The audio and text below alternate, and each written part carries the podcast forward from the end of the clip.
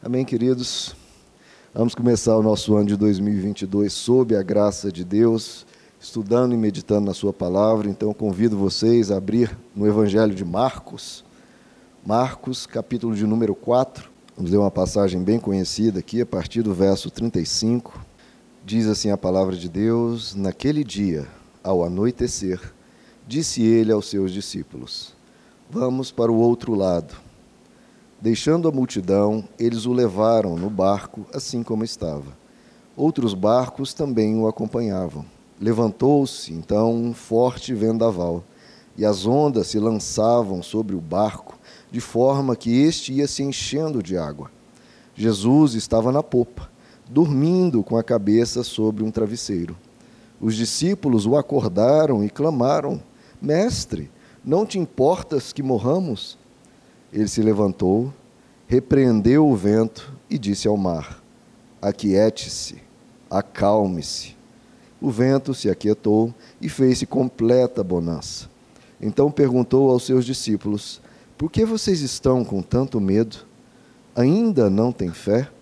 Eles estavam apavorados e perguntavam uns aos outros: Quem é este que até o vento e o mar lhe obedecem? Amém, queridos? Vamos orar? Senhor nosso Deus, pedimos a tua graça, Senhor, sobre a nossa mente, sobre o nosso coração, sobre a nossa alma, sobre o nosso espírito, para que essa palavra, Pai, possa, Senhor, ser semeada no nosso coração e produzir os frutos para os quais ela foi designada. Pai, nos desperta espiritualmente, aviva-nos na tua presença, que o Senhor venha falar profundo no nosso ser e que cada um daqui, Pai, saia acalmado, aquietado pela tua palavra, como esse vento e esse mar o foram. Pedimos a tua bênção maravilhosa sobre o nosso ser, sobre a nossa casa, sobre as nossas vidas, sobre o nosso futuro. Pedimos a tua bênção sobre nós, Senhor, em nome de Jesus. Amém. Podem se assentar, queridos. Irmão, nesse é, é um trecho bem conhecido, né, em que Jesus executa um dos seus milagres mais espantosos, né? um controle absoluto sobre a natureza, que não é algo de se espantar ao pensar em quem, de quem estamos falando, de Jesus Cristo, né? do Deus em carne, do Deus vivo que entrou na história, que entrou no tempo, para nos mostrar a face de Deus e nos conduzir até Ele e nos conceder o seu perdão.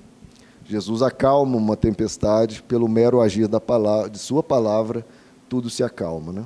Ele que pela palavra criou esse mundo, pela palavra também o mantém, também o controla. Queria ver e passar aqui com vocês, verso por verso, para irmos captando a dinâmica de Jesus diante da vida.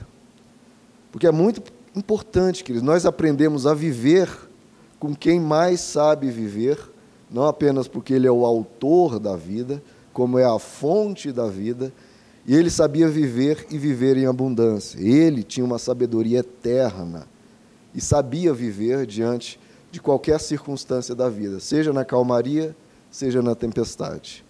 E é o que a gente precisa, né? Aprender a viver na calmaria, aprender a viver na tempestade.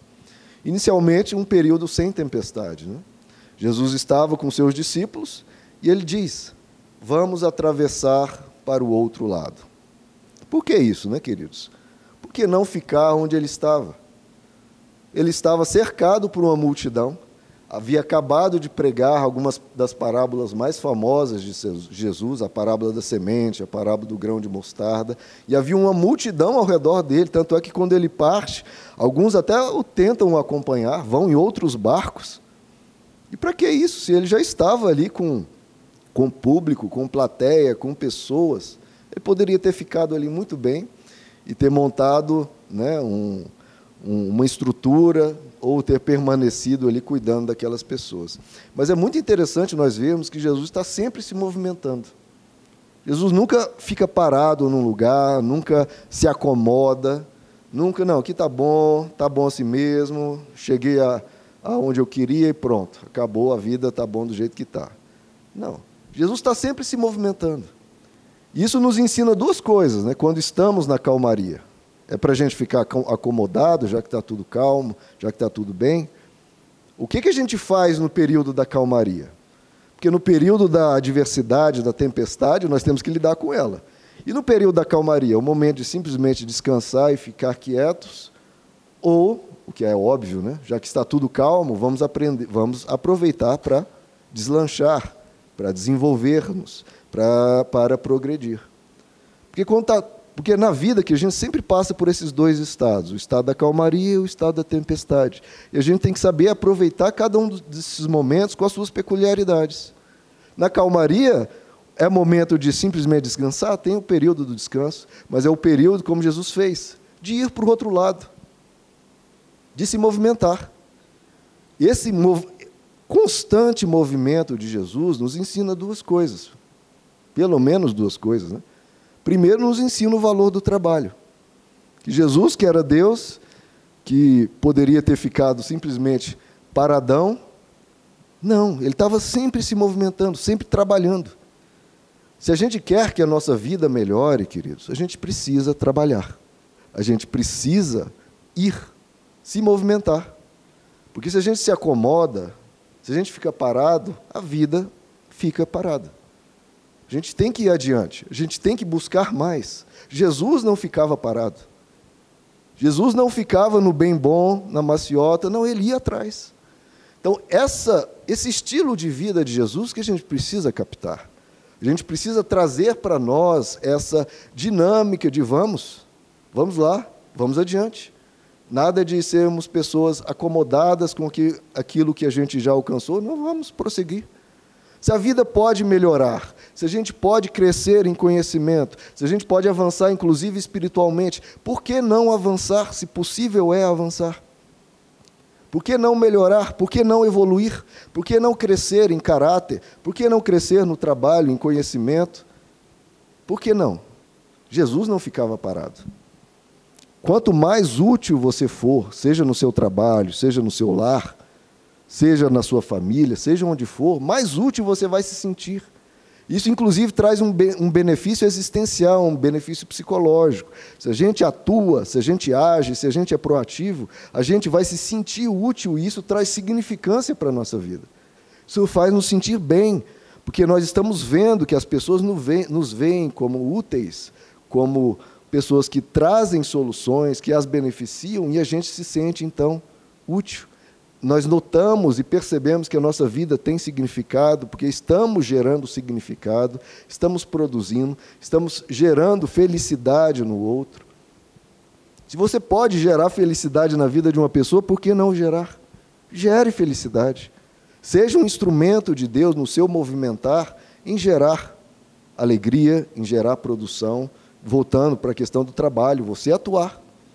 Você vai se sentir com valor quanto mais valor você gerar.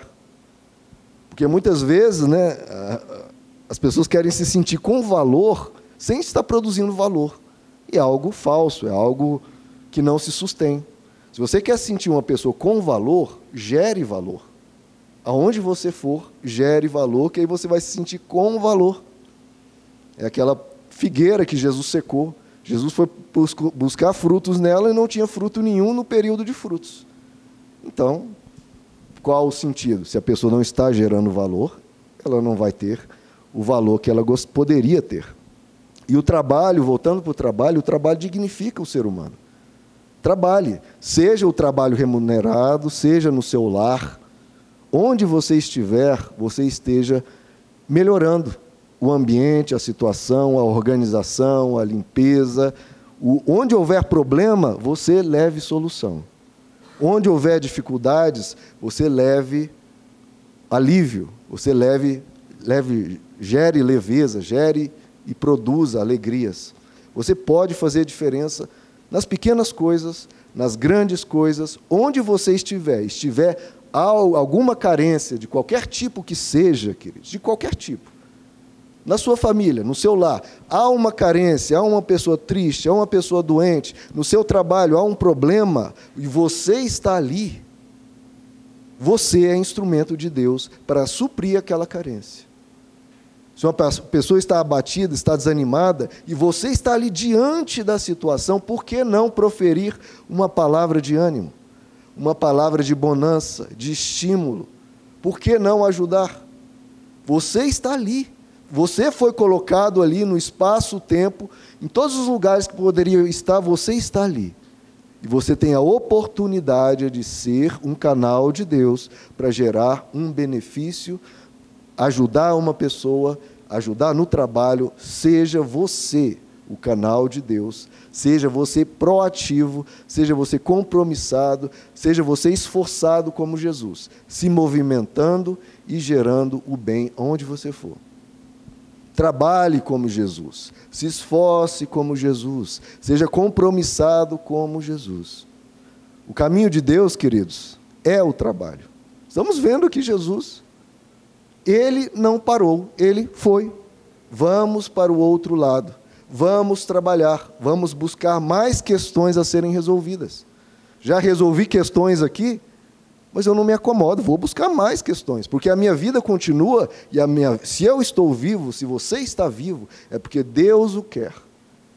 Isso já dá o total sentido. Ah, porque qual é o sentido da minha vida? Você, por você estar vivo. Porque se você está vivo é porque Deus o quer.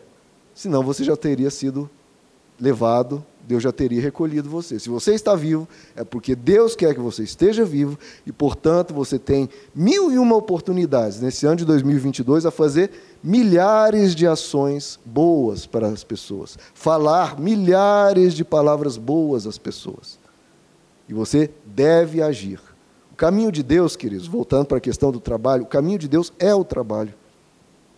Você precisa trabalhar, não apenas clamar a Deus para que te abençoe, mas que Ele te abençoe no seu agir, no seu trabalho. Porque Deus nunca foi o Deus da moleza, nunca foi o Deus da preguiça, nunca foi o Deus da indolência. Deus não tem como abençoar a moleza.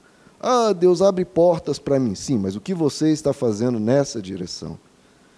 Temos que ir para a vida, queridos, como Jesus, com a faca nos dentes, nos movimentando com determinação, com empenho, com força, indo trabalhar, nos movimentando. Jesus trabalhava o tempo inteiro e ele nos convida a seguir esse Deus que é o Deus do trabalho, o Deus da produção, o Deus do agir. Então, aprendemos com Jesus isso, sempre trabalhar, sempre estar agindo. E segundo, Jesus nos ensina o valor do movimento, queridos. A vida é movimento. Se a gente fica parado, isso já vai contra a nossa felicidade, porque um dos segredos da felicidade é o movimento. Né? As pessoas até dizem, né?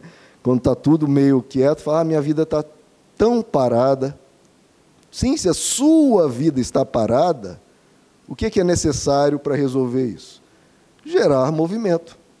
E quem tem que gerar esse movimento? Ah, minha vida está tão parada. Quem tem que gerar esse movimento, queridos? Somos nós, né? Se a minha vida está parada, eu tenho que gerar movimento. Eu tenho que ir atrás.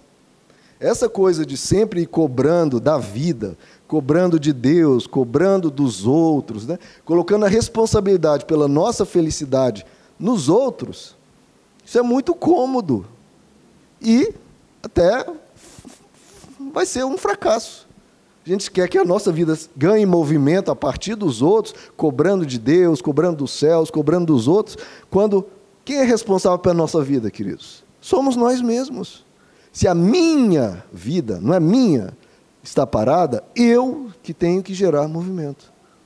Eu que tenho que, em vez de cobrar e exigir do mundo que resolvam esse problema sobre a minha vida, eu preciso ter esse essa responsabilidade, pelo menos por mim mesmo, em vez de colocar esse peso, esse fardo sobre os outros.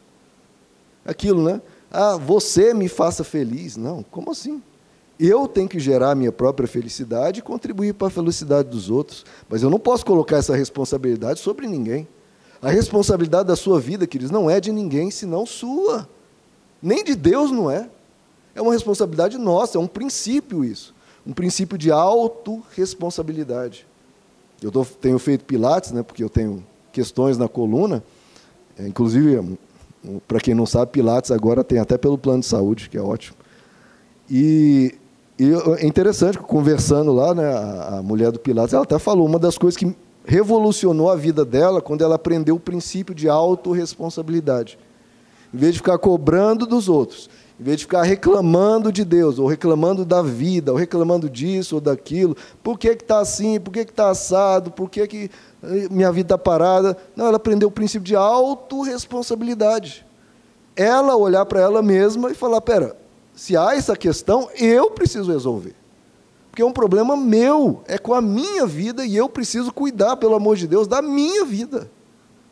Deus me deu inteligência, Deus me deu condições, Deus me deu sabedoria, me deu a possibilidade de transformar ao menos a mim.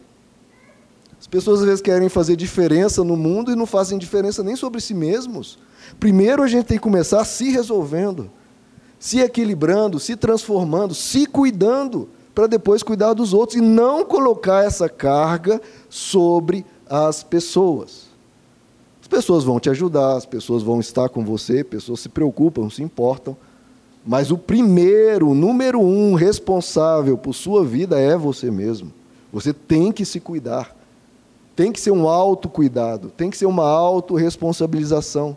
Você se conscientizar das suas questões e começar a tratar uma por uma. Principalmente isso, se a sua vida está parada, movimente-a. A gente vai esperar o quê? se a vida está parada? Se movimente. Não é se perguntar a Deus. Imagina você se perguntar a Deus, chega diante de Deus e fala: Deus, a minha vida está sem graça. O que eu faço? Ele vai te dizer o que nós vimos aqui: vamos para o outro lado. Se está sem graça onde você está, o que, que você faz? Vai para o outro lado. Se movimente. Se está ruim, se está parado onde você está, você precisa se movimentar. Você. Você se movimentar. Você movimentar a si próprio. Você ir para o outro lado. Vamos, vamos navegar. Vamos mudar. Vamos fazer algo. Vamos fazer algo diferente. Porque se continuar fazendo a mesma coisa, vai continuar do mesmo jeito. Vamos fazer algo diferente, vamos para o outro lado? Vamos trazer movimento para a vida, se a vida está parada, está sem graça? Vamos passear? Gente, um passeio traz alegria, traz movimento, traz um, um ar do novo, um ar de, de vida, quando a gente vai para um passeio. E a gente fica lá trancado dentro de casa perguntando para Deus: Ó oh, Deus, a minha vida está parada, o que eu faço? E Deus assim: Meu Deus. Se está parado e você está parado, a vida está parada porque você está parado. Vá se movimentar, vá passear. O passeio não vai vir até você, você que tem que ir passear. Vá ao cinema, vá ao parque, vá ao clube, se movimente. Deus sempre está no movimento. Deus não está no parado, num lugar parado. Deus, quando ele chega para Abraão, ele fala: Abraão, sai da tua terra, vamos caminhar juntos. Jesus está no caminho. Ele até falou: Eu sou o caminho. Veja que em tudo Jesus indica movimento. Ele não fala, porque era até mais, até mais esperado. Eu sou o lugar onde você tem que chegar. Aí você chega, né, o lugar tem essa questão de chegou, parou. Jesus não. Ele nem trouxe essa ideia que é até esperado. Olha, eu sou o destino, o lugar que você tem que chegar e alcançar. Não, eu sou o caminho. Vamos caminhar juntos. A vida é uma jornada, a vida é movimento. Eu vou estar no movimento. Deus está no movimento. Se movimente. Ponha movimento na sua vida. Isso vai transformar as coisas. Ponha alegria, ponha diversão, ponha entretenimento, ponha encontros na sua vida, tudo isso vai movimentar, tudo isso vai trazer ar fresco. Jesus é um caminho.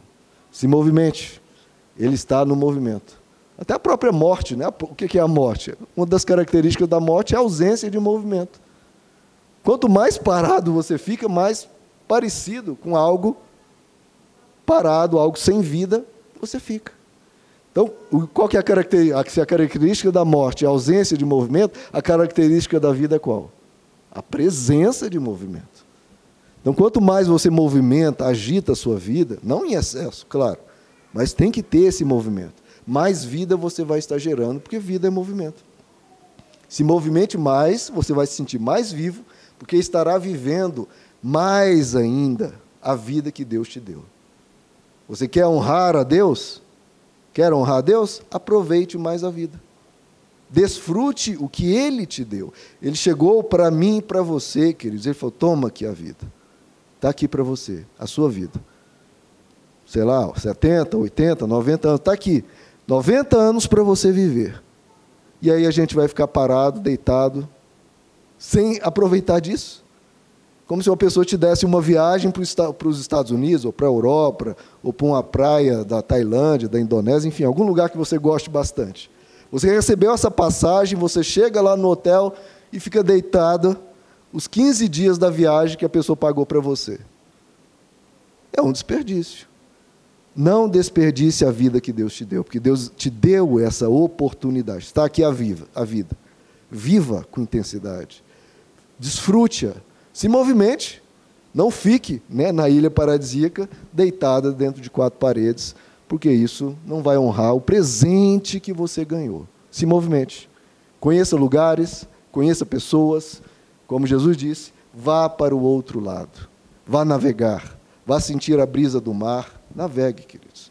Jesus nos ensina isso. Trabalho e nos ensina movimento. Isso traz sentido para a vida. Trabalho traz sentido para a vida. Movimento traz sentido para a vida. As pessoas se perguntam qual é o sentido da vida. Faça isso, trabalhe e seja útil, haja, contribua com a vida das pessoas e se movimente. Isso já vai trazer um bem-estar, um benefício psicológico muito grande. Agora, se assim a gente trata os momentos de calmaria para aproveitar, para produzir, para desfrutar, para termos momentos, seja de produção, de utilidade, seja de lazer e, e paz, mas na vida há o outro, o outro período. Qual o período? Se há o período da calmaria, há o período da tempestade. Que todos nós, sem exceção, atravessam, né, queridos? E diz que levantou-se um forte vendaval e as ondas se lançavam sobre o barco, de forma que este foi se enchendo de água. Tem períodos da vida, querido, que as coisas vão transbordando e a gente, as coisas vão piorando, vão ganhando dimensões cada vez maiores. Nós passamos por períodos assim.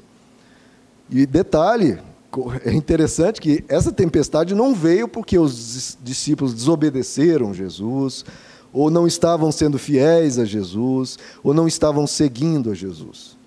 Você pode estar fazendo exatamente o que Jesus falou para você fazer.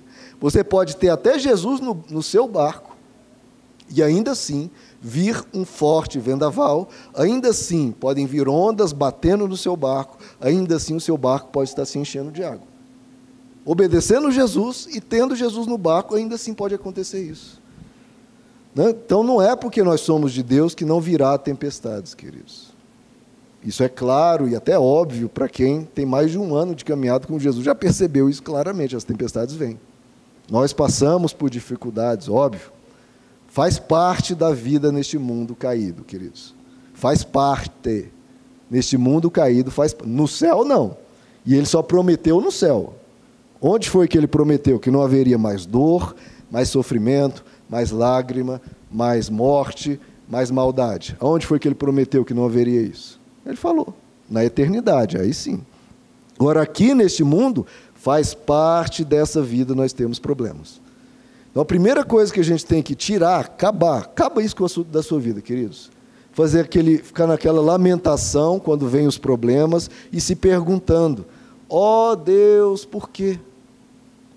Isso é um desgaste desnecessário para a nossa alma, porque desgasta isso, porque a gente sofre, a gente se sente abalado, a gente se sente, às vezes até quase se sentindo traído por Deus.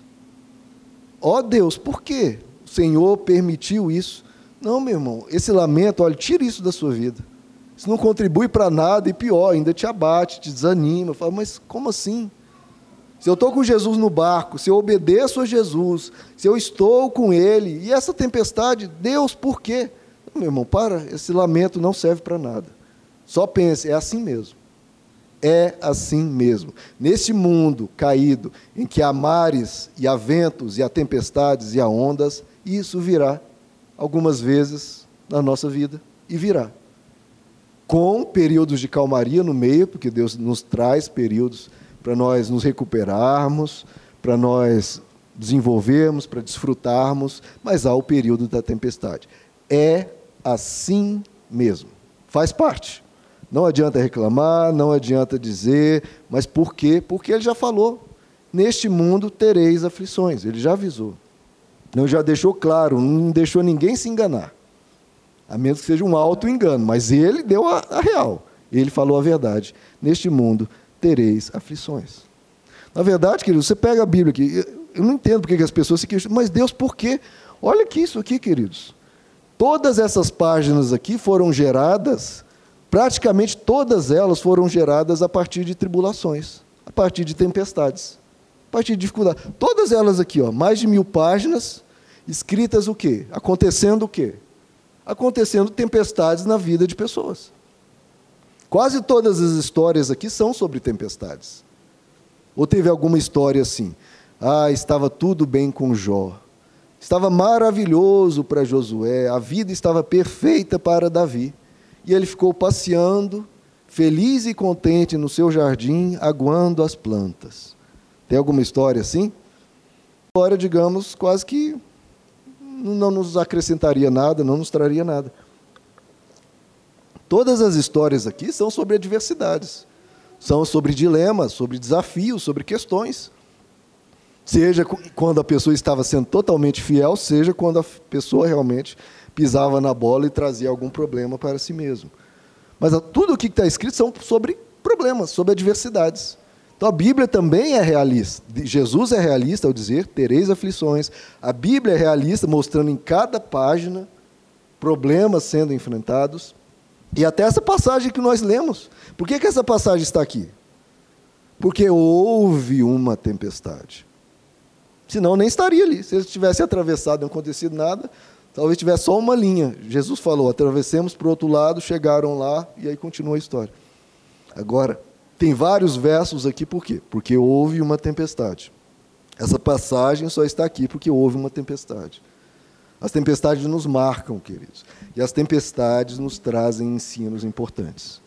Essa tempestade veio e impactou os discípulos e trouxe a eles verdades, trouxe de dentro deles questões. E as tempestades vêm para nos chacoalhar e nos acordar e trazer questões para nosso amadurecimento, para o nosso crescimento. Elas vêm e vêm com. Deus vai usar elas de alguma forma para trazer questões para nós lidarmos. Graças às tempestades, a gente amadurece. A gente vai criando força, vai criando resistência, vai criando musculatura, elas vêm nessa vida. E cada dificuldade enfrentada e superada te traz um aprendizado de como superar esse tipo de adversidade para você aconselhar outros e para você ganhar resistência. Você se torna mais sábio, mais maduro, mais experiente. Eu gosto do trecho lá de Romanos 5, que o apóstolo Paulo, na, na sabedoria e na ousadia dele, ele chega ao ponto de dizer: nós, não era nem só ele, então havia outras pessoas com essa consciência tão madura, tão forte espiritualmente. Ele diz: nós nos gloriamos nas tribulações. Olha que loucura. E fala: olha, eu regozijo, eu me glorio, eu celebro quando há tempestades. Ele não se abatia, nem se desanimava, nem perguntava, Deus, por quê? Não, ele fala, nos gloriamos nas tribulações. Por quê? Porque ele diz que a tribulação produz. É interessante, sempre quando você vê nas, no Novo Testamento falando tribulação, sempre tem o verbo produzir logo em seguida. A tribulação produz. Sempre. As duas palavras estão sempre associadas na Bíblia. Aí ele diz: a tribulação produz o quê? Primeiro, perseverança. Você vai aprender a ser uma pessoa, deve, deveria aprender, né? A ser uma pessoa que resiste, que persevera. Lembra que eu falei que Deus não é o Deus da moleza em relação ao trabalho? E também em relação ao nosso caráter, em relação à nossa atitude diante dos, das adversidades, diante da dor. Você é aprender a resistência, a ser uma pessoa firme, uma pessoa forte. A força é uma virtude muito grande. Uma, é uma virtude muito grande que todo mundo quer, só que é difícil a gente pagar o preço para isso. Perseverança. A Bíblia sempre diz: diante da tribulação, persevere. Persevere até o fim, você vai receber a coroa da vitória. Então nós aprendemos isso. Persevere, meu irmão, diante da tribulação, persevere. O que, que, Deus, ah, que, que Deus quer me ensinar com isso? Uma, uma outra questão, agora sempre, para toda tribulação, independente de qual seja, cada uma pode trazer questões diferentes de aprendizado, de sabedoria, de amadurecimento. Agora, para todas as tribulações, sem exceção, um aprendizado sempre vem: perseverança. Você resistir, você. Não, eu vou superar esse dia, vou superar o dia seguinte, um dia de cada vez eu vou atravessar, eu vou perseverar, eu vou continuar. Quando eles atravessavam aquele deserto, tenho que caminhar mais uma medida, tenho que caminhar mais um tanto, eu tenho que perseverar, eu tenho que continuar, eu tenho que prosseguir. Como diz o escritor aos Hebreus, nós não somos dos que retrocedem. E a gente tem que ter essa postura. Eu não sou de, dos que retrocedem. Eu não sou uma pessoa que vai desistir. As coisas não vão derrubar-me assim. Eu não vou desistir. Eu vou perseverar. Não sou uma pessoa que abandona as coisas, joga fora tudo, eu persevero. E aí ele diz: a tribulação produz essa perseverança, e a perseverança produz experiência. Porque se você persevera, a, a tempestade tem um período, queridos. Toda tempestade passa. Essa aqui passou e todas passam. Toda chuva vai passar. Todo momento de dificuldade vai passar, mesmo. Tem essa certeza. Isso é uma das coisas que trazem um alento para. Toda tempestade vai passar. Então, se você persevera até o ponto que ela passa, você ganha uma experiência. Diz: a tribulação produz perseverança, a perseverança produz experiência. Que experiência? A experiência de ter atravessado e ter visto que perseverando as coisas passam, que você vai amadurecendo, você ganha experiência com cada tribulação. Com cada coisa que você passa, você ganha uma experiência. Eu perdi meu pai de uma forma repentina e eu ganho essa experiência para poder aconselhar outros. Antes eu poderia até falar de luto, mas sem conhecimento de causa, sem saber exatamente os movimentos da alma, sem saber exatamente quais palavras dizer, ou quais ou às vezes até quando não dizer nada, quando se calar, você aprende muita coisa. Com cada dor, como diz o apóstolo Paulo também, nós aprendemos a consolar a partir do consolo que recebemos de Deus. Olha que coisa linda. Você sofre algo, você busca o colo, o abrigo de Deus, você recebe o consolo dele, e aí a gente parte, então, a partir dali, a poder consolar os que estão passando por situações semelhantes. Com o consolo que você já recebeu, você transmite. Tudo que eu aprendi com a minha perda, eu consigo hoje transmitir às pessoas e consolá-las com muito mais propriedade, com muito mais é, conhecimento realmente de como lidar com isso. Porque lidar com isso é uma. E com qualquer questão na vida, é um desafio, e se a gente persevera, a gente ganha a experiência daquilo. E aí ele diz, por fim, se a tribulação produz perseverança, perseverança, experiência, a experiência produz esperança. Se você já atravessou vários, várias tempestades, você vai ganhando experiência. Não, já atravessei aquela, já atravessei aquela outra. Então, a que vier vai ser mais uma, a gente atravessa também. E a gente vai atravessando, e por aí vai. Eu tive, esse ano de 2021 foi um ano muito difícil para mim, porque eu passei um período de uns 5, 6 meses com muita dor, de, no, que eu tenho hérnia de disco, e eu tive minha terceira crise. Né, ao longo de. Eu até brinco, a minha primeira foi em 2013, a segunda em 2017, a minha terceira em 2021. É de quatro em quatro anos, parece Copa do Mundo. Cada, cada quatro anos. Agora, se a, Deus me salve de em 2025, daqui a quatro anos de novo, eu não tenho outra. Irmãos, a dor de uma hérnia de disco, a minha é extrusa. Quem já teve hérnia de disco tem a, a mera protusão, que já gera uma dor. A hérnia de disco extrusa é uma dor que você quase desmaia e você pede súplica. E não é assim aquela dor que você. Não, é o dia inteiro. Andou, doeu, tossiu, doeu, riu, doeu, respirou mais forte, doeu.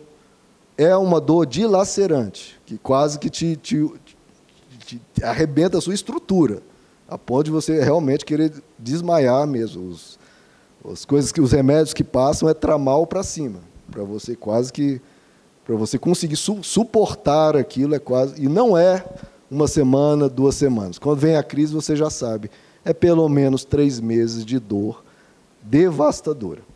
E eu fui uns cinco meses nisso aí. E só que eu já tinha tido duas, então eu já tinha tido a perseverança, já tinha tido a experiência, então eu tive a esperança.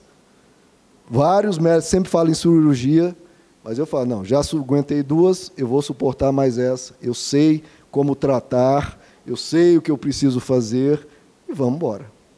Agora eu estou fazendo Pilates e eu quero fazer ad eterno para evitar a quarta crise. Crise de ciático, com hérnia extrusa. Meu irmão, é uma dor que, olha, nunca tive nada igual e é uma coisa dilacerante. Mas a gente vai aprendendo, meus irmãos. A gente vai aprendendo. Faz parte. Não fiquei reclamando com Deus, nada disso. A gente faz parte, é assim mesmo, vamos embora. Vamos embora, vamos superar mais essa. Porque, queridos, até Jesus passou por dificuldades, não adianta a gente querer cobrar de Deus não ter nenhuma dificuldade. Se Jesus teve,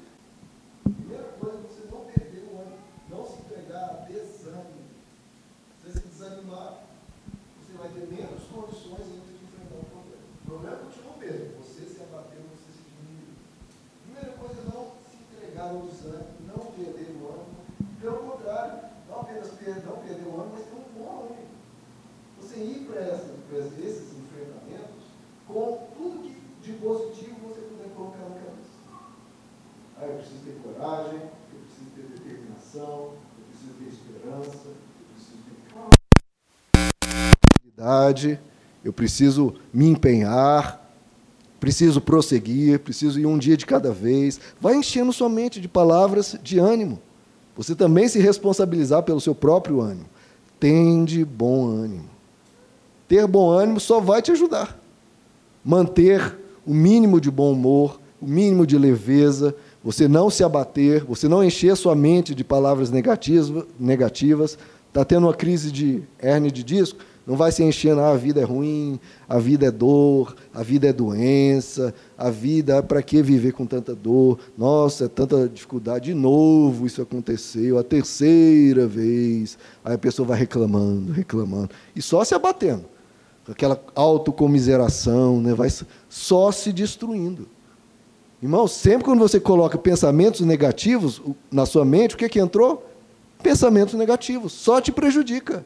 Você tem que sim, no momento da tempestade, é o momento que você mais precisa de bom ânimo. É o momento que você mais precisa se encher de forças. E não já desistir, já se entregar, já se dar por vencido. Não, é o momento de você juntar todas as forças que você tem, que você não tem, e falar, vamos embora. Tem que atravessar isso? Pela vez que for, se acontecer uma quarta vez, vamos embora também. Não fique reclamando, não fique com autocomiseração. Não, é, tenha bom ânimo. Enche a sua mente de palavras positivas. Vamos atravessar mais essa. No final, a gente atravessa, no final isso vai passar, a gente vai lutando, a gente vai juntando forças, vamos enfrentando e vamos, vamos, vamos que vamos, que isso vai passar também. Enche a sua mente de coisas boas. É estar firmado na rocha. Tempestade vem, a tempestade passa. Você tem que se focar, é se manter firme, se manter de pé, se manter no eixo e atravessar. Continue, continue, vai prosseguindo, meu irmão, que vai dar, você vai conseguindo atravessar. Agora, o segredo, né, queridos, que nós vimos aqui é Jesus está no barco, né? O texto diz que Jesus estava com eles, estava na popa. Então, para todo problema, para toda questão, leve Jesus com você. Coloque a questão em oração. Coloque a questão diante de Jesus. Fale com teu Deus. Fala, Senhor, eu preciso de ajuda. Preciso de ajuda. Não, não faça aquelas orações. Deus resolve tudo para mim que eu estou aqui abatido. Não. Isso não é oração que Jesus gosta. Ah, Deus, eu estou aqui desanimado, estou aqui reclamando, a vida é terrível, a vida é um lixo, a vida é. Ah, resolve para mim então, Deus, se você existe. Esse tipo de cobrança, de exigência, de murmuração, né, que eu já falei, não é oração, é murmuração. Né? A pessoa vai orar para Deus e fala: Oh Deus, a vida minha está terrível, está tudo tão ruim, é terrível, Deus, você não fez, o Senhor não me protegeu, isso, aquilo, está tudo horrível. Isso não é oração, é uma murmuração. Não faça isso. Fala, Senhor, obrigado pela vida, obrigado que eu cheguei até aqui, obrigado por tantas coisas. Me ajuda, Senhor, a atravessar isso. Não é para o Senhor resolver tudo enquanto eu fico aqui reclamando. Não. Eu vou lá. Eu vou e o Senhor vai comigo. Então traga Jesus para o seu dia a dia, traga Jesus para o teu barco e fala: Senhor, fica comigo. Mencione Jesus, pense em Jesus, fale com Ele, busque forças nele, peça a ajuda dele e vá orando. Orando diante da tempestade, falando: Senhor, me ajuda a atravessar mais esse dia. Mais um dia acordei com dor, me ajuda a atravessar, me ajuda a fazer os exercícios, me ajuda. com a medicação, com tudo que eu preciso fazer. Eu vou fazer, mas eu quero fazer contigo.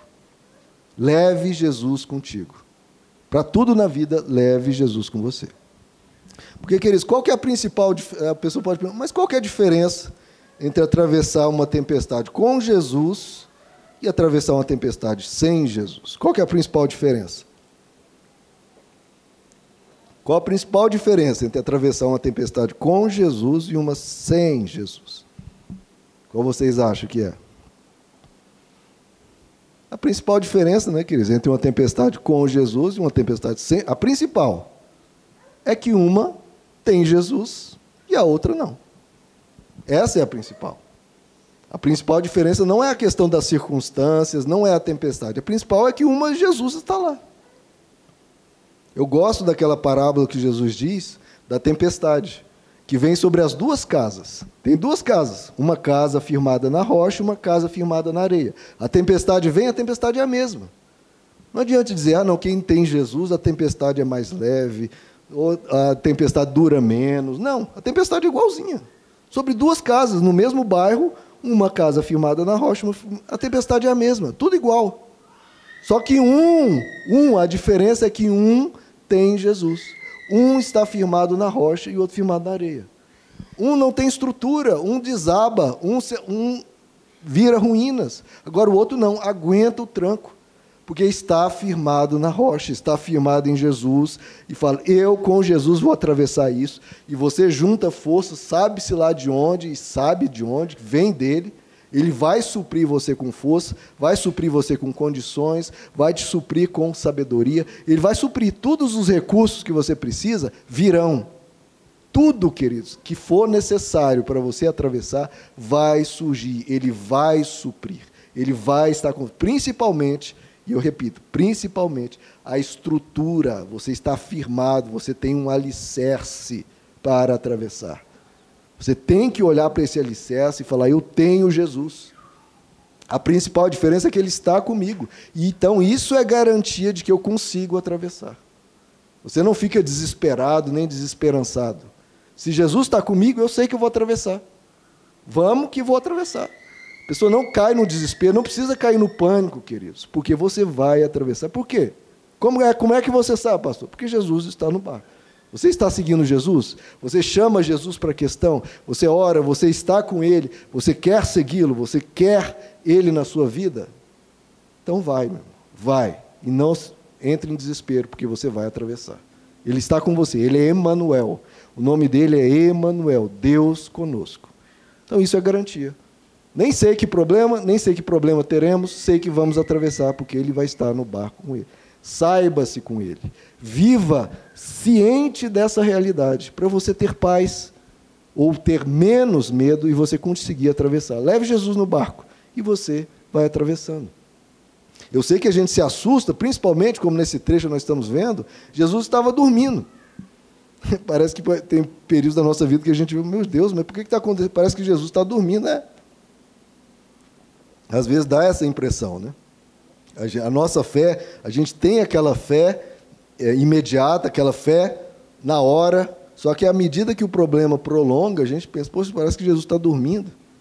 É algo inesperado, né? Para quem, quem ora, para quem coloca diante de Deus. E a fé às vezes tem dificuldade de entender, gente, por que, que Jesus está dormindo? Parece que ele está dormindo. E a nossa fé titubeia, a nossa fé hesita. E às vezes a gente até pergunta aqui, como os discípulos perguntaram Jesus, você está dormindo? A gente morrendo aqui, tu não te importas? Quantas vezes, queridos, na vida a gente se pergunta isso? Senhor, tu não te importas que morramos? A gente às vezes até questiona o caráter de Deus. Por que, que Deus está permitindo isso? Por que, que isso está acontecendo? De novo, esse tipo de pergunta não ajuda em nada. A gente tem que saber que Deus é bom, que Deus é fiel, Ele vai nos ajudar a atravessar. Não caia nessa autocomiseração, nem nessas perguntas. Será que Deus não se importa? Importa, meu irmão. Não se preocupe em relação a isso. Ele se importa. Não apenas se importa, mas Ele te ama. E quando a gente acha que Ele não está nos vendo, quem na verdade não está vendo somos nós. Ele está no barco. Ele está no barco, meu irmão, Ele pode estar dormindo, pode estar roncando, Ele está no barco. Você vai atravessar. Agora, por que, que existem esses momentos de dormir de Deus? Né? O dormir de Deus é uma coisa meio espantosa, uma coisa meio estranha né, para a gente. Mas esse dormir de Deus talvez seja proposital, né, queridos?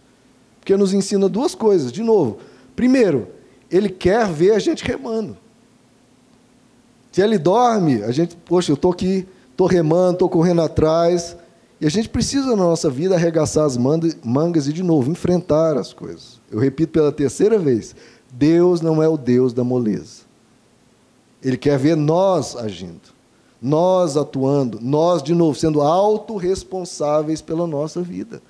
Veio uma tempestade, meu irmão, não é lá a primeira coisa, é você já ir remando, a, a, faz as, os conhecimentos que você tem, põe em prática. Para lidar com aquilo, para tentar amenizar a questão, para tentar resolver. Haja, atue, vá remar. Você tem que ser uma pessoa de garra, uma pessoa que vai para as cabeças. Nós temos que fazer a nossa parte. É interessante, muitas vezes a gente fica tão preocupado em Deus fazer a parte dele, eu oro, oro, clamo, clamo, clamo. A gente fica preocupado com a parte de Jesus. Mas por que Deus está do. Meu irmão, não se, não se preocupe. A parte dele, ele vai fazer. Ele sempre vai fazer a parte. A gente fica orando, preocupado de Deus não fazer a parte dele. Não, irmãos. A parte dele, você pode ter certeza, é a mais que você mais pode se despreocupar. A parte dele, pode ter certeza, está garantida. Se ele está no teu barco e você o segue, a parte dele está ganhando. O que a gente tem que se preocupar é com a nossa parte, que é a nossa parte, que em geral é ou não feita ou mal feita. Se preocupe em no dormir de Deus, você está fazendo a sua parte. Porque quando ele acordar, ele vai ver que você não ficou murmurando, reclamando, nem de barriga para o ar. Ah, deixa, vamos ver o que, que. Não. Ele viu que você se esforçou. A hora que ele acordar, ele tem que ver você com a faca nos dentes e lutando. Porque Deus quer ver o nosso movimento, quer nos ver empenhados. Por que, que a gente ora para Deus resolver um problema e nós não estamos fazendo a nossa parte? Ele quer nos ver lutando, quer nos ver empenhados. A primeira coisa é isso. Se Deus está dormindo, entre aspas, esteja atuando. Porque a hora que ele levantar, você vai ter feito a sua parte. A parte dele vai vir, irmão, vai vir. Seja agora, imediatamente, seja depois, daqui a pouco. A parte dele vai vir, faça a sua. E é um momento, de novo, de amadurecimento da fé, como eu falei, perseverança, experiência e esperança. Diante da tribulação, a gente amadurece a nossa fé. Porque aquela fé imediata, muitas vezes as pessoas têm. Ah, Deus sentiu uma dor. Eu creio, Deus vai me curar, Deus vai me ajudar, Deus vai me resolver esse problema. O problema dura uma semana, duas, três, um monte de gente fraqueja. A resposta imediata, muitas vezes a pessoa tem fé para aquilo. Agora, o difícil é a pessoa ter fé para resistir. Como diz o apóstolo Paulo, diante da tribulação, paciência. Você tem que desenvolver essa paciência esperançosa, essa fé da paciência. A fé da paciência. O perdurar de um problema, muitas vezes é desafiador, e você desenvolve a sua fé. Desenvolve de novo perseverança, resistência, força, fidelidade, que essa é uma das coisas que também vão, vai vir sobre nós, queridos. Nós vamos ser testados na nossa fidelidade. Porque muitas pessoas fazem o bem só quando tudo está bem. Quando tudo está bem, ela faz o bem, ela elogia, ela cuida, ela é um cristão exemplar, quando tudo está bem.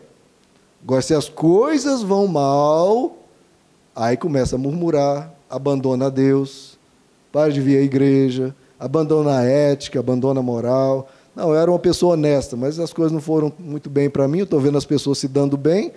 Quem é corrupto, quem faz isso, quem mente, está se dando bem. Quem nos relacionamentos engana, né? Engana, se dá bem. Né? Os homens que tratam mal as mulheres, ou as mulheres que fazem isso ou aquilo. Ah, eles estão se dando bem. Então eu vou fazer também. Esse é o mundo dos espertos, né? como se diz. Eu vou ser esperto também. E abandono princípios, valores, abandona porque olha para o lado e olha quem não tem tanto compromisso, que não está se dando bem, e às vezes você tendo problemas. Então, é hora de você mostrar a sua fidelidade. Esse é o momento de você mostrar a sua fidelidade. Quando as coisas não vão bem. Aí você vai mostrar quem realmente você é. No que você realmente crê. Nessa hora você vai mostrar. E você vai ter que mostrar o seu valor nesse momento. Você vai só fazer o bem quando valer a pena? Ou você vai fazer o bem porque crê no bem? O bem é o bem, ponto. Eu vou fazer sempre. Minha vida estando bem, minha vida estando mal, eu estando com problemas ou não. O meu compromisso é com Deus, é em fazer o bem. Não interessa se as coisas estão bem ou não. É o meu compromisso de vida. De vida. Os cristãos antigos, eles falavam, e está escrito lá em Hebreus. As pessoas perderam casas, perderam bens, eram muitas vezes perseguidos e eles não arredaram pé, continuaram praticando o bem. Porque o bem continua sendo bem, queridos. Por que, que o bem tem que estar floreado de, de benefícios ou circunstâncias? Se é o bem e o seu compromisso é com o bem, não interessa o que venha acontecer com a nossa vida. Nosso compromisso é com Deus, faça o bem, seja dele, independente do que estiver acontecendo. Não sirva a Deus só quando tudo estiver bem. Não. Eu acho, inclusive, eu acho que quando, tudo, quando as coisas estiverem mal, aí que você tem que servir mais a Deus ainda não apenas para mostrar o seu valor, a sua fidelidade, o seu compromisso, mas porque também naquele momento é o momento que você mais precisa dele. Não seja um cristão né, que só vem com tudo está no bem bom. Não. Seja um cristão sempre. Seja dele sempre. Faça o bem sempre. Independente do que esteja acontecendo. Mostre na dificuldade o seu compromisso com a verdade. Eu já falei isso. Para mim, o bem e Deus é igual 2 mais 2. 2 mais 2 é quanto? É 4. Ah, mas teve uma tribulação. Ah, perdeu seu pai. Ah, teve uma crise de hernia de disco. Ah, passou por isso, passou. Tá, e daí? Não mudou nada. 2 mais 2 continua sendo 4. Deus existe independente de, do que está acontecendo. 2 mais 2 é 4? Sim. Deus existe? Sim. Deus me ama? Sim. O que está acontecendo ao redor, meu irmão, são circunstâncias, são contingências, vão passar. Não é isso que define o que é verdade ou não. O que é verdade você define pelo que ela é. Dois mais dois é quatro? É. O que está acontecendo ao redor? São outras coisas. Isso não afeta. E, de novo, Jesus já disse: neste mundo nós vamos ter aflição. Se você colocar a questão de ter ou não aflição, condicionar isso à existência de Deus ou ao amor de Deus, eu já te digo que nessa concepção você vai chegar à conclusão, de fato e de verdade, que Deus não existe ou que Deus não te ama. Se essa for a sua condição para Deus existir. Porque Jesus já falou: você vai ter aflição. Não condicione a existência de Deus ao não existimento de, de aflição. Nesse mundo caído, nesse mundo de tempestades, vai vir aflições. Não condicione Deus ou o amor dele ou o caráter dele a isso. Veja em Deus a sua destinação final. Veja em Deus a proteção que Ele te dá ao longo de muitos momentos, vários livramentos, várias ajudas, várias respostas de oração que você viu, você presenciou e presenciará ao longo de toda a sua vida. Você vai ter diversas manifestações do amor, do carinho, às vezes inesperado de Deus. Ele vai estar com você sempre. Ele vai estar no barco. Alguns momentos vai parecer que ele dormiu. Irmão, persevere. Você vai ver que quando ele acordar, o que, que vai acontecer. Mas esteja você fazendo a sua parte e confie em Deus, esteja sempre compromissado com o bem. Porque a hora que Deus, entre aspas, acordar, vê que você chutou o balde, abandonou Deus, xingou Deus, fez um barraco, ou tratou mal as pessoas, ou perdeu totalmente o eixo. Mas como assim? A hora que ele acordar, ele tem que te ver remando. Ele tem que te ver fiel, tem que te ver com ele. Não reclamando, ah, Deus, você não se importa comigo. Oh, Deus, não te importas que estejam. Não, não faça isso. Faça a sua parte e deixe que quando Jesus acordar, você vai ver mais uma vez uma prova do amor dele, do caráter dele, de que ele se importa. Ele se importa, mas ele só vai atuar no momento certo. Enquanto isso, você esteja atuando, você esteja mantendo o seu caráter. Caráter, meu irmão, você mantém sempre acontecendo. Caráter não é negociável. Compromisso com o bem não pode ser negociável jamais. Então, quando Jesus acordar, o que vai acontecer? Ele vai chegar e dizer: aquiete-se acalme-se. E a situação vai se aquietar e vai se acalmar. Essa é a nossa certeza, essa é a nossa segurança. Queridos, saiba que Ele vai acordar e Ele vai dizer palavras que te ajudem. Ele vai falar: aquiete-se. Situação problemática, aquiete-se, acalme-se. Eu já vi isso muitas vezes, quando eu estava lá no Pilates, até brinquei com a professora lá, impressionante. Gente, eu estou sem dor, é até estranho, irmão. Depois você passa cinco meses com dor dilacerante, você, gente, cadê a dor? Há um momento que vem ele fala, aquiete-se, acalme-se, e a tempestade passa. Passa. E o que, que sobrou? Sobrou ruínas, você chutou o balde, você tratou todo mundo mal, você abandonou Deus, xingou Deus e ficou só reclamando. O que, que sobrou depois, quando ele chega e acorda? O que, que ele vai presenciar quando ele acordar? Então, fique calmo. Não apenas ele vai se aquietar e acalmar a situação, você vai se aquietando e se acalmando. Se aquiete, se acalme e vamos atravessando.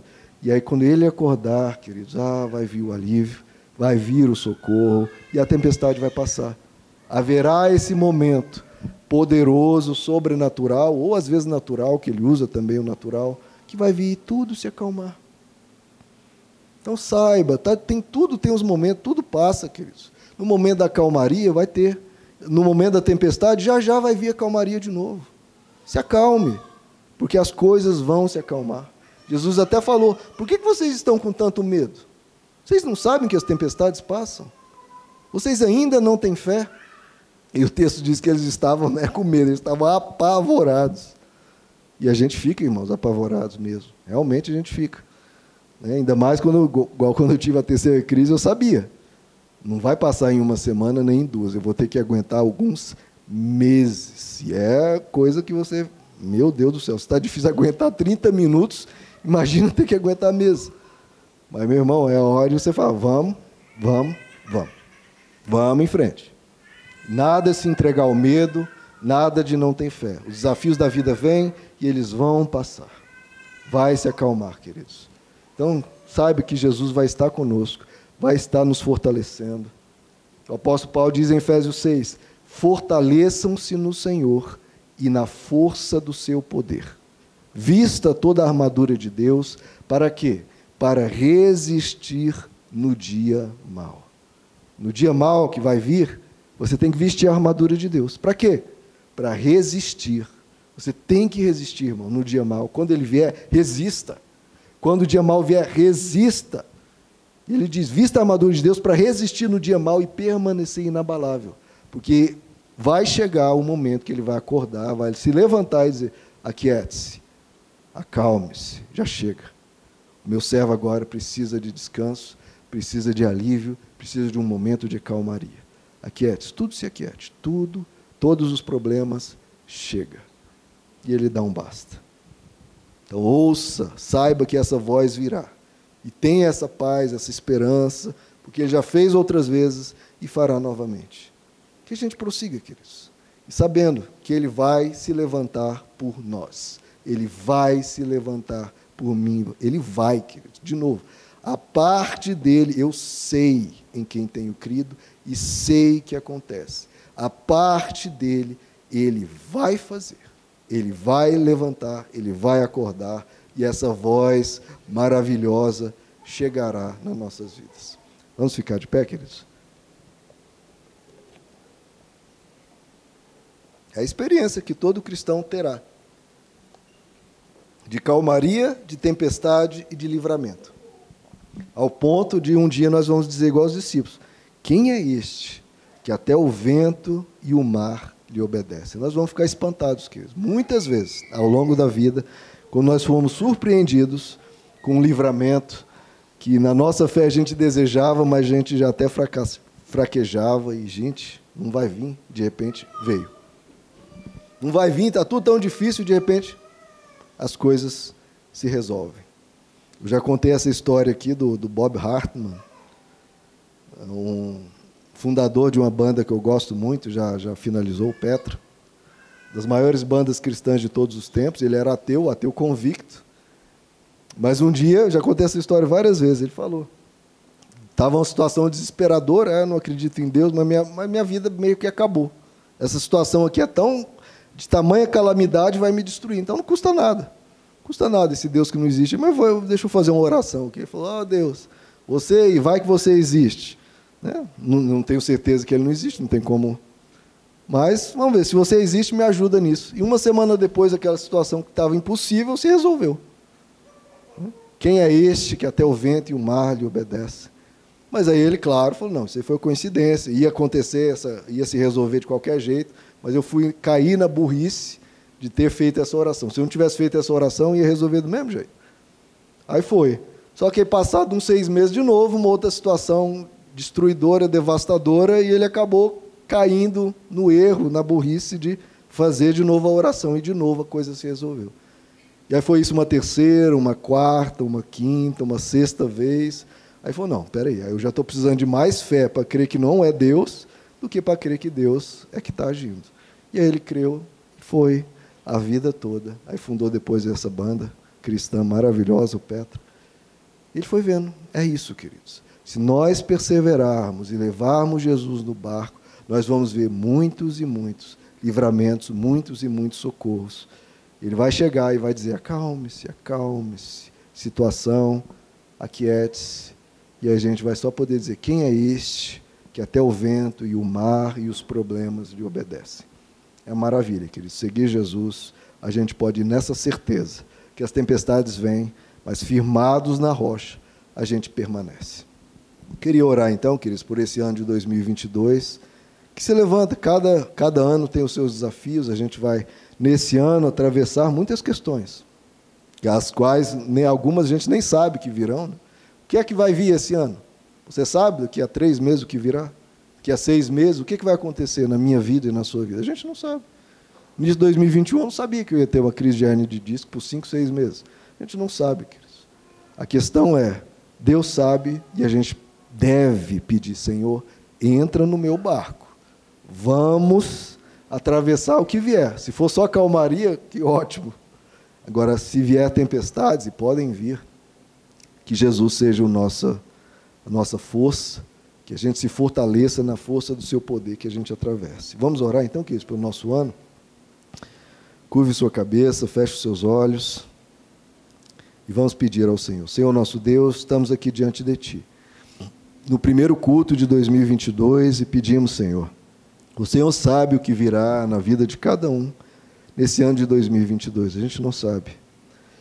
Haverá momentos de calmaria, mas podem vir momentos de dificuldade, Senhor. E eu me importo com cada vida aqui. É difícil pensar que alguns aqui vão ter dificuldades, mas, Senhor, nós sabemos que Tu te importas.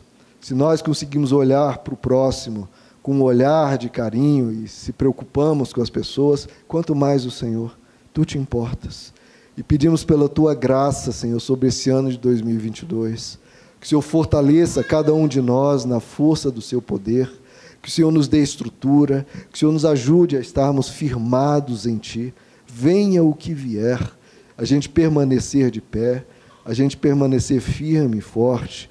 Nos dá, Senhor, as condições para vencer para superar, para enfrentar, para ir adiante.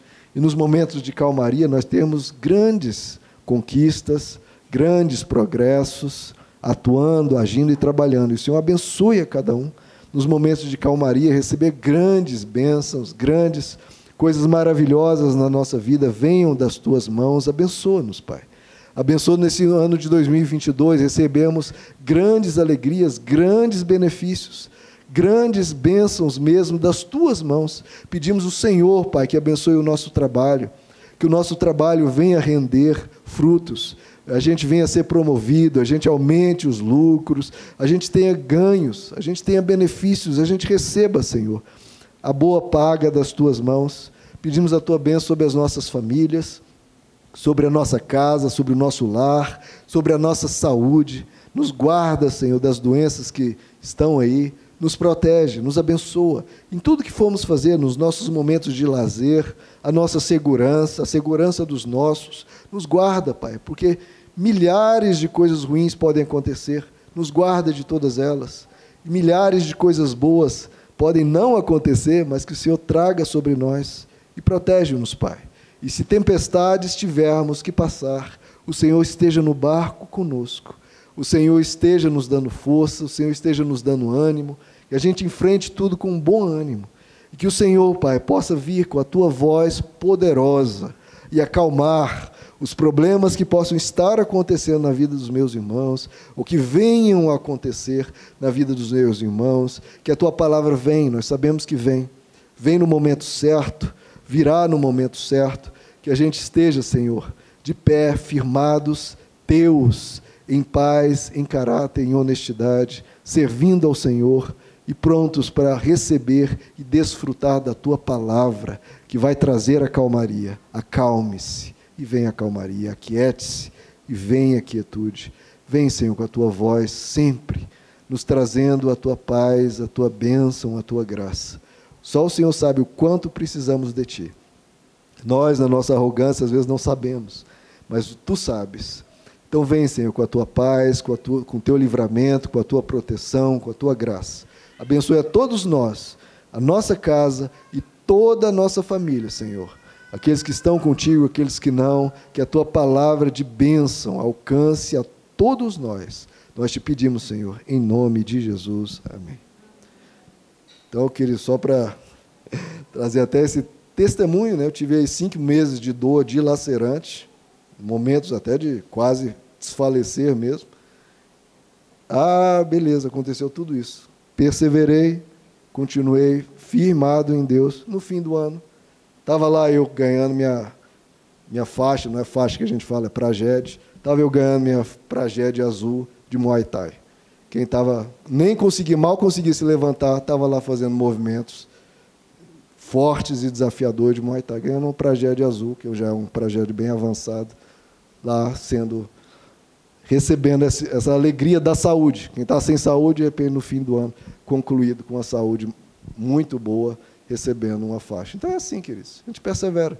Nas tempestades a gente continua, porque do outro lado a gente chega e vamos estar celebrando mais uma vitória. Então continua, meu irmão. Você vai receber muitas faixas aí de superação de mais um problema pela graça de Deus. Amém?